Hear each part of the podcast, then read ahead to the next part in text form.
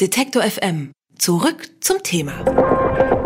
This is Detector FM with our special English edition for the Arts Plus at this year's Frankfurt Book Fair. One big issue of the Arts Plus is the impact of new technologies for the creative sectors. The Innovation Summit is an attempt to learn and discuss these effects.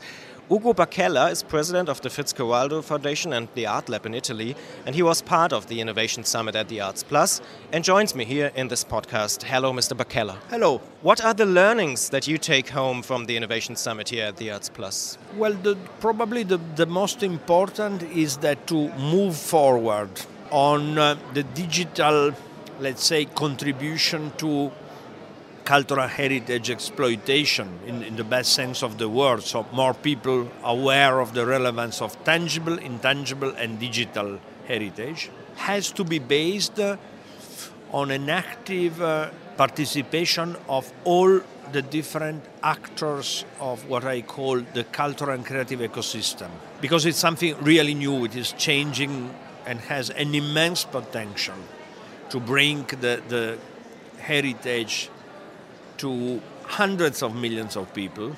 But in order to understand uh, how to do that in the best way, in the most effective way, and because it is something really new, and there are, of course, different interests, so we need to combine all, all that, all the resources and the interest. So we need the innovators, we need the cultural institution, we need the public administration, the public sector.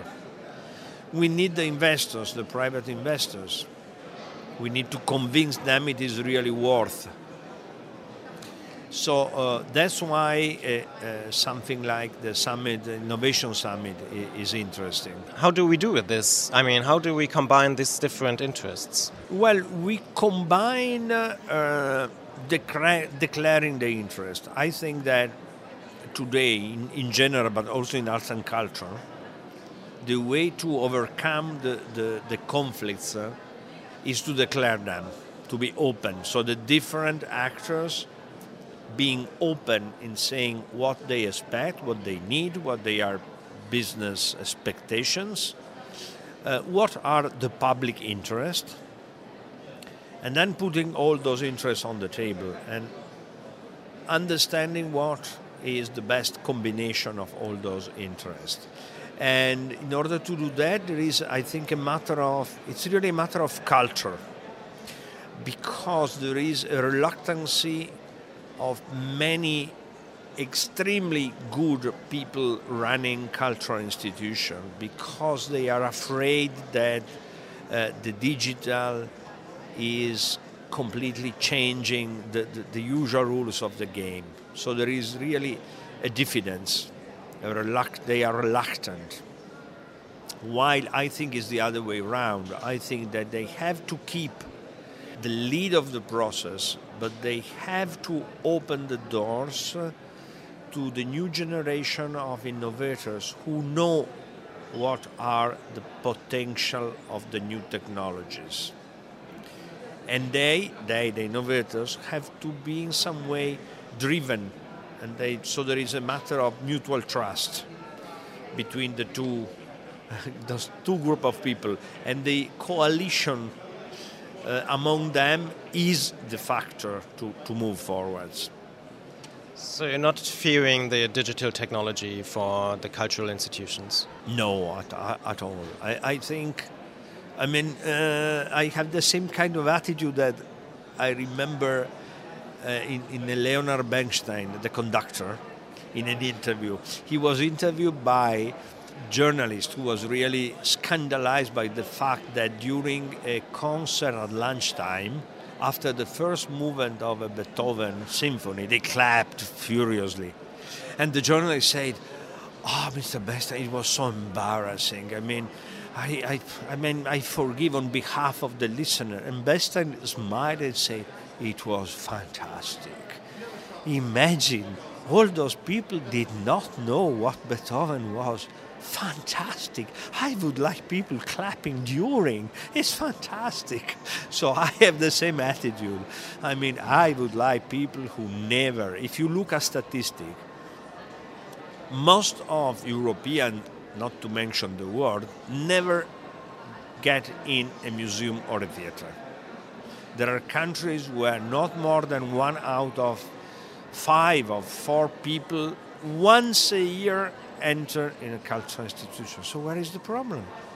Where is the problem? I mean, the new technologies, if they are driven, can really open up fantastic opportunities of disseminating knowledge and so no, no, I'm not afraid at all. What would you say are the major challenges that you see um, at the end of 2017 for the cultural institutions with the digital technology? Well, again, the, the major challenge I see is the, this, the ivory tower syndrome. So they close the door and they resist because not all of them will resist.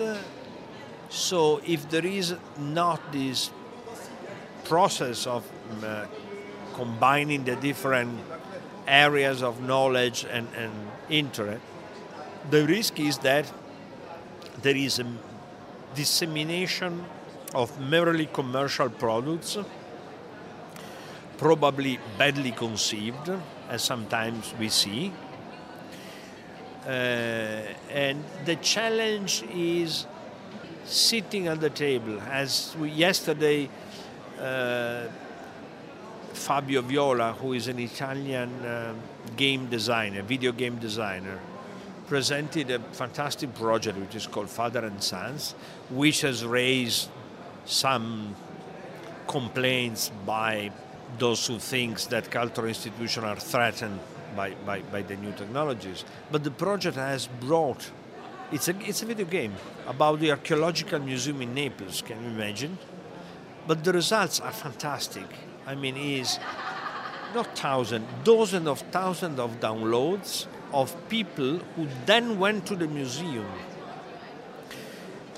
even with an economic impact, because the investment of the museum to produce the video game is already covered, and now they are gaining money from that. The age of the people visiting the archaeological museum went down by 10 years. so, but you have to face the to accept the challenge, not to resist. What can you learn from this specific um, example that cultural institutions need to, I don't know, broaden their perspective and say, hey, if I try something, maybe I gain more than I maybe lost? Yes. yes, and we have a very good example is the British labs uh, the British Labs is a project uh, which goes in exactly in this direction. Uh, it was conceived because the British Library, is one of the biggest libraries in the world, they have 180 million items. They digitalize 2 millions. And then they ask themselves, now, now that a farmer in New Zealand can get access to 2 million of items then. So they invented this program. The program is very simple and easy and works a lot. Uh, they have sort of award bursaries that allows um, technological innovators to be hosted by the British Library for three months. During the three months, they work with the librarians to understand and create new services and products.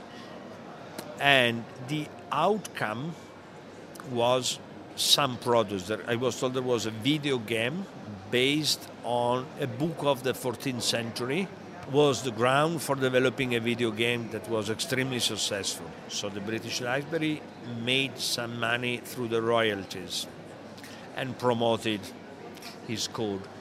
But a, an outcome in long term, I was told by, by the director of the project, is that the staff of the British Library, instead, fantastic librarians, average age 50, 45, 50. Very little knowledge of what are the opportunities of technology. Learned. And he said it was exactly sending all of them to a training program. But the difference was that they were at their own desk working on their own stuff with young people saying, no, no, listen, this does not work. But we can do this kind, this other kind of product. We can exploit that. We can uh, have a new service of the library. So this, I think, is a very good example of what, what is called usually good practice, which sometimes it's Thank you, Ugo Bacchella from the Fitzgerald Foundation, for being on N99, the podcast from the Arts Plus, and uh, have a nice day. Thank you very much. Hat Ihnen dieser Beitrag gefallen? Dann bewerten Sie uns doch gern bei iTunes. Wir freuen uns über viele Sterne in den Bewertungen und Kommentare zu den einzelnen Podcasts.